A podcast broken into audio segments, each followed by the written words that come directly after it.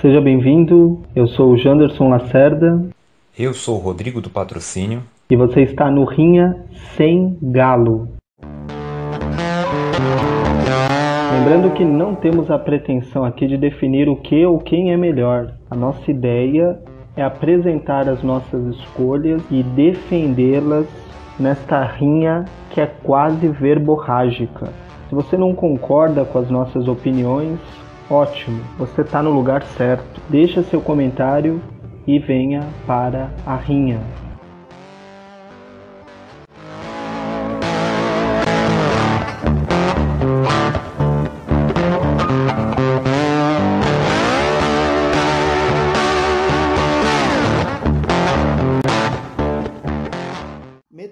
Metamorfose, Memórias Póstumas de Brás Cubas e Crônica de uma Morte Anunciada. É tudo spoiler. O título já é. E no, e na, no caso da, do primeiro parágrafo, o desdobramento desse fim.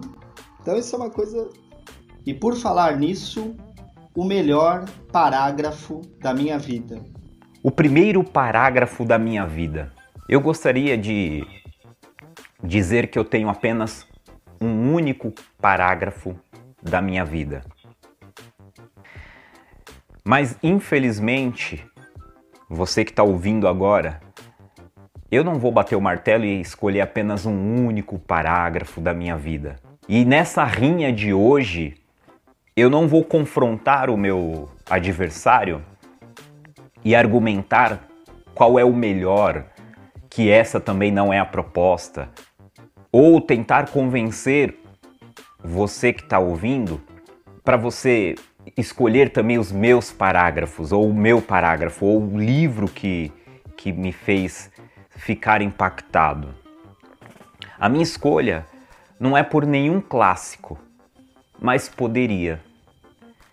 Poderia ser clássicos, poderia ser os conceituados, os...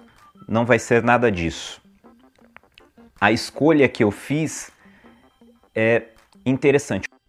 O que me chama muita atenção talvez seja um termo muito técnico, né, que é chamado tensão transfigurada. Eu gosto quando há uma narrativa em que há uma, uma mudança climática ou algo no tempo, algo na, no local indica a movimentação ou o sentimento uh, do próprio protagonista. Então isso faz com que é, é, não que seja um spoiler, né? por exemplo, tá chovendo, vai morrer alguém, ou morreu alguém e o tempo fica nublado, chuvoso e tudo isso. Nada disso. Não é um spoiler, mas ele ajuda a climatizar e dar uma ideia do que está acontecendo. Isso você encontra em diversos, em diversos livros aí da literatura. Eu escolhi alguns parágrafos da menina que roubava livro. Esse romance me faz ficar curioso exatamente pelo ponto de vista do narrador. E nós já discutimos aqui antes a respeito do ponto de vista do narrador e o narrador em primeira pessoa, o narrador em terceira pessoa. E não vem ao caso agora, mas neste livro de Marcos Zack é muito impactante a forma como ele narra e descreve. Eu gosto desse contato narrador e o interlocutor, que é nós que estamos lendo. E o narrador ele vai direto ao ponto, ele, ele fala com você. Então, um ponto que ele fala, ele diz: Você vai morrer. E nós temos medo da morte. Nós temos, assim, na verdade, não é uma curiosidade pela morte, mas nós não gostamos de falar da morte. O narrador ele tem um contato muito forte com a morte, e, e eu não vou dar spoiler aqui. Talvez você tenha assistido uh, ao filme e se você assistiu ao filme, eu te convido a ler esse livro. E se você leu o livro, eu não te oriento a assistir o filme, porque o que está escrito não consegue ser descrito no filme. Mas eu não vou ler nenhum trecho aqui. Eu, eu, eu quero fazer um, um, um panorama para que você possa entender o que, que eu tenho aqui para dizer para você. Eu, eu, na verdade, eu já me envederei nas asas de Fernão Capelo Gaivota sempre buscando sair do comodismo. Até eu até gravei uma pequena narrativa em fita cassete quando eu ouvi uma vez uma narrativa excelente a respeito. Eu fugi de piratas, eu naufraguei como com Robson Crusoe. Eu descobri fórmulas com Brás Cubas. E sofri com a pobreza de espírito de Macabeia. Eu caminhei nas terras do norte com Hobbit, eu travei batalhas na, na companhia de Gandalf e a Sociedade dos Nove. Eu até mergulhei em aventuras pelas noites de Sherazade, ansioso para que o coração do sultão mudasse. Eu ri muito com Veríssimo e fazendo as análises, até mesmo sentando na própria poltrona para ser analisado. Eu fui até o Egito com Santiago, eu descobri sobre Machado de Assis e me tornei amigo íntimo e até guardei mesmo uh, uh, póstumas as suas memórias, que é as memórias de Cubas. Com Antígona, por exemplo, eu aprendi, mesmo sozinho, que eu posso fazer muito contra a soberania e a tirania. Eu descobri o amor e a vida de Alberto Caeiro e me descobri na modernidade de Álvaro de Campos. Olha, eu não suportei a solidão de 100 anos e eu preferi me apanhar em companhia de um velho chamado Santiago e seu fiel amigo Manolim, lutando em alto mar pelo seu grande prêmio. Ah, como foi bom descobrir que um planeta B612 eh, morou um príncipe e me ensinou sobre a essência da amizade. Eu aprendi muito, sabe, o Janderson? E você que está me ouvindo. E hoje eu não me sinto pronto ainda, muito menos com bagagem suficiente para dizer ou relembrar as páginas que degustei.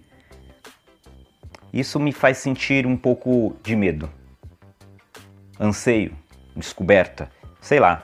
É... E é assim a literatura, e assim são as primeiras páginas na minha vida, cheio de personagens que, com a sua essência, eles me emprestam um pouco dos seus olhos para que eu possa ver a vida de forma poética. Muito bem. Eu não vou dizer que discordo de você é, em relação à sua apresentação, porque evidentemente é uma questão bem pessoal essa, né? Embora eu, eu devo dizer que particularmente esse romance, né, a menina que roubava livros, é, não é um romance que eu particularmente goste. Então há uma discordância da minha parte aí, mas é claro que não dá para discordar de tudo que você disse, porque é uma questão pessoal mesmo, né? Mas eu discordo da, da proposta. É, bom, é, eu discordo da, da escolha do título, na verdade para ser é, mais objetivo é isso, você e a produção, eu dizia isso, aqui do Rinha Sem Galo, a gente faz uma rinha para quem para quem tá, tá ouvindo aqui, nós fazemos uma rinha prévia. Qualquer dia nós podemos inclusive gravá-la para vocês verem o quanto eu sofro aqui, porque normalmente sou voto vencido. A gente faz uma rinha prévia para definir quais serão uh, quais serão os nossos debates, né, as nossas rinhas, as próximas, né? E aí foi escolhido esse título que eu acho, inclusive, interessante discutir qual, qual o, o início de, de, um livro que é, mais é, chamou a minha atenção ou o início de um livro que eu prefiro, mas é, a minha proposta não foi aceita e o que foi acordado é que discutíssemos o parágrafo da minha vida. Bom, eu tenho vários parágrafos que, que marcaram a minha vida, mas eu vou me atentar a apenas um.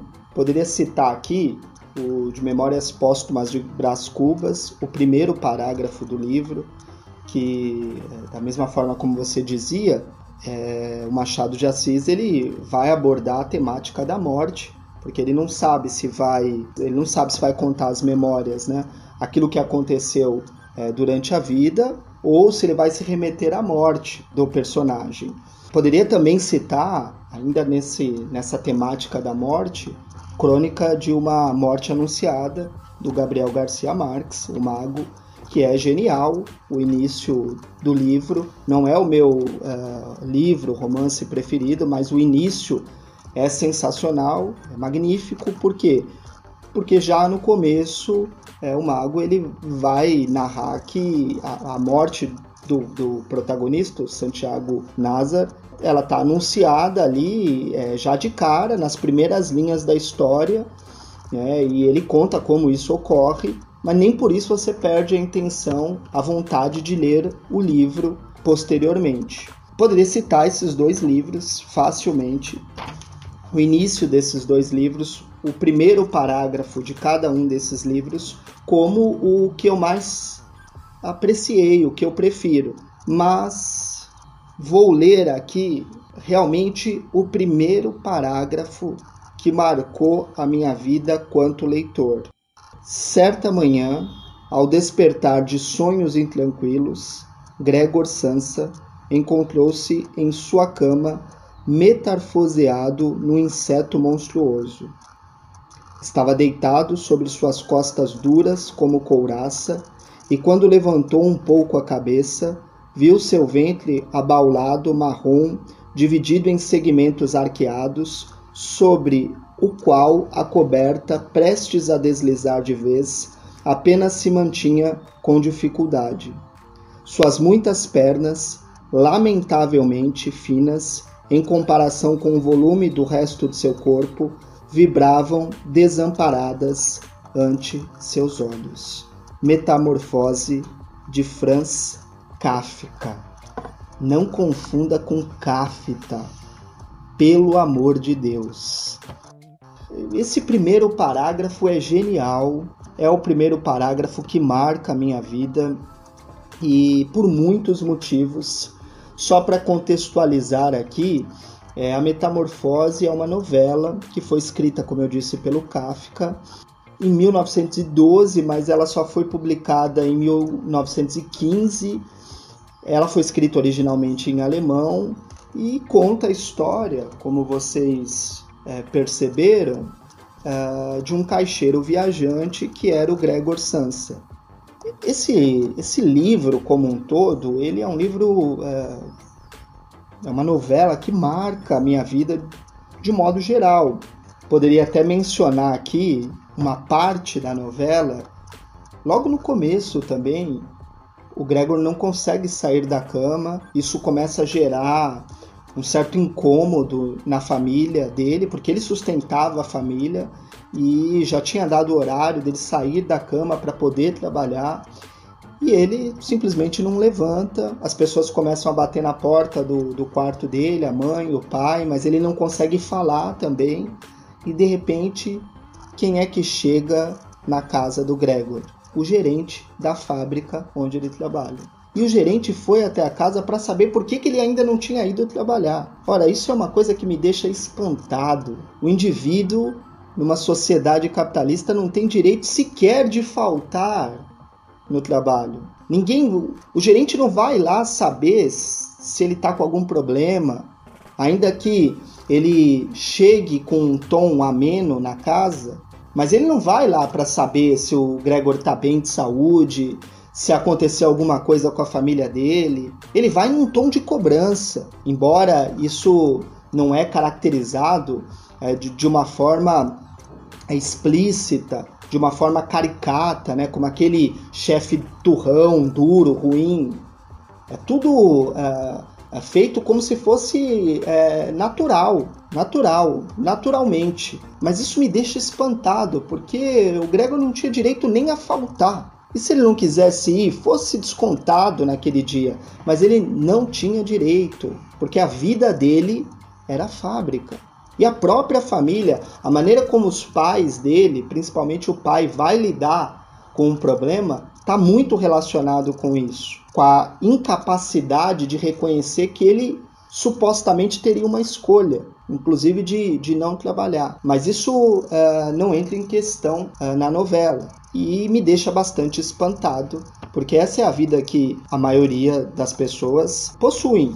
Né? Você simplesmente não pode abandonar os seus compromissos. Tem uma pandemia aí, mas você tem que seguir a vida. Depois a gente resolve a questão da pandemia, né? A economia que não pode parar. Então, feito esse comentário, que é, é algo que é, mexe bastante comigo, mas já o início do, do do livro, o primeiro parágrafo, ele é muito provocativo por quê? Porque aqui já tem um, o clímax da obra, do enredo, já é jogado na nossa cara no primeiro parágrafo. Ele é apresentado já de cara, o ponto máximo da narrativa. E a gente não tem muito para onde ir. Você simplesmente aceita os acontecimentos, você aceita os acontecimentos e segue a leitura. Não tem uma explicação maior nesse momento, mas a gente aceita a, a, o fato, embora ele seja muito duro.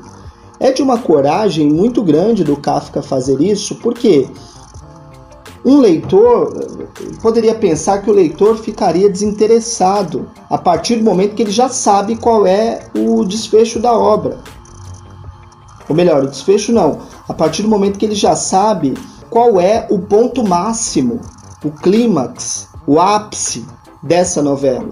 Um escritor não tão genial ou brilhante como Franz Kafka guardaria a parte da metamorfose para o final do livro ou para a metade do livro. Contaria as relações duras que o, o Gregor tinha com seu pai, contaria como era difícil o ambiente dele no trabalho, para depois chegar nessa parte em que ele é, sofre com essa metamorfose. Mas o Kafka não. O Kafka é um gênio da literatura. E já no primeiro parágrafo, ele joga na nossa cara o clímax, o ápice da história. Por isso, esse é o parágrafo da minha vida. Eu, pelo que eu percebi, você colocou exatamente de forma objetiva o motivo da escolha do teu primeiro parágrafo, que é exatamente a escolha do clímax justamente no primeiro parágrafo. A minha escolha foi subjetiva. Então acredito que o tema então que os produtores deveriam ter escolhido é seja objetivo ou subjetivo. E aqui eu estou escolhendo ser subjetivo, porque o parágrafo mexeu comigo e é impressionante sim você ter o clímax exposto logo no primeiro parágrafo.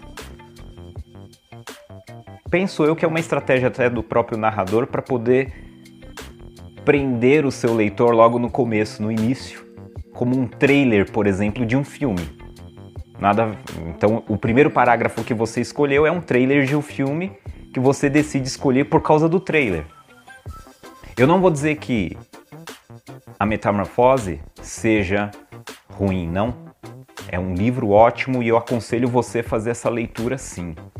Ainda assim, a minha escolha fica pelo fato do não do clímax, mas de você conhecer também já o desfecho, tanto Memórias Póstumas quanto A Menina que Roubava Livro, tem essa situação, são muito próximos. A ideia de que você já conhece o desfecho, você já sabe o final da história. E aí o que importa para mim é o como essa história acontece, é como essa história se desenvolve. Essa rinha acho que poderia gerar ainda muito mais. Eu gostei da escolha que você fez, mas não achei interessante o motivo da tua escolha, é, o que te motivou.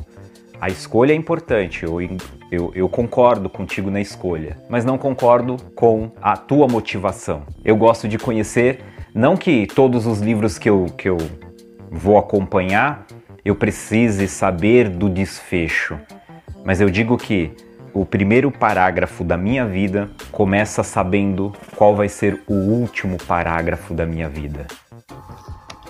Frase importante essa, hein? Mas é, eu discordo quando você fala sobre uh, o Kafka, sobre esse livro especialmente, A Metamorfose, porque a objetividade dele ao escrever esse primeiro parágrafo é, não faz com que o leitor perca o interesse é, na leitura posteriormente. Tá aí a genialidade. A gente vive numa sociedade em que o spoiler praticamente é um crime. você é obrigado a, a explicar aqui que vai ter um spoiler se for falar sobre um filme ou sobre um livro, com pena de você ser cancelado aqui na internet. Porque as pessoas se ofendem profundamente. Isso é um crime.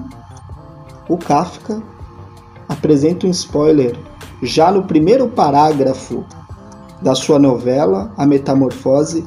Nem por isso o livro deixa de ser interessante, nem por isso o leitor ele perde a motivação para lê-lo. Só um escritor genial seria capaz de fazer isso. Eu não disse que Kafka é subjetivo ou objetivo. Sim, ele escolhe de uma forma objetiva o que ele é, quer dizer. Mas quando eu me refiro a ser objetivo e subjetivo, eu estou dizendo a você e eu. A tua escolha, Janderson, foi objetiva. A minha escolha foi subjetiva. Mas essa objetividade aqui da minha escolha, ela tem uma coerência. Observem que, ainda que os autores sejam distintos, os que eu mencionei aqui, de escolas literárias distintas, embora o Gabriel Garcia Marques é, ele até alegava que se tornou escritor por conta do Kafka. Existe uma forma de escrever é, diferente, mas todos, todos os que eu mencionei aqui, tanto Machado de Assis em Memórias Póstumas de Brás Cubas, quanto o Kafka em A Metamorfose, quanto o Gabriel Garcia Marques no Crônica de uma Morte Anunciada, todos dão um spoiler no início, no primeiro parágrafo do livro. Então, a minha escolha, ela é coerente, é pertinente nesse sentido. É isso que me agrada, é isso que me agrada. O que me agrada é a genialidade dos autores de mesmo apresentando já no primeiro parágrafo o clímax da história, não perder o seu leitor posteriormente. Isso aí, meu caro, é para pouquíssimos. Você, caro ouvinte, quero saber de você a tua opinião a respeito das nossas escolhas. Você, você percebeu que em partes nós concordamos, em outras nós discordamos.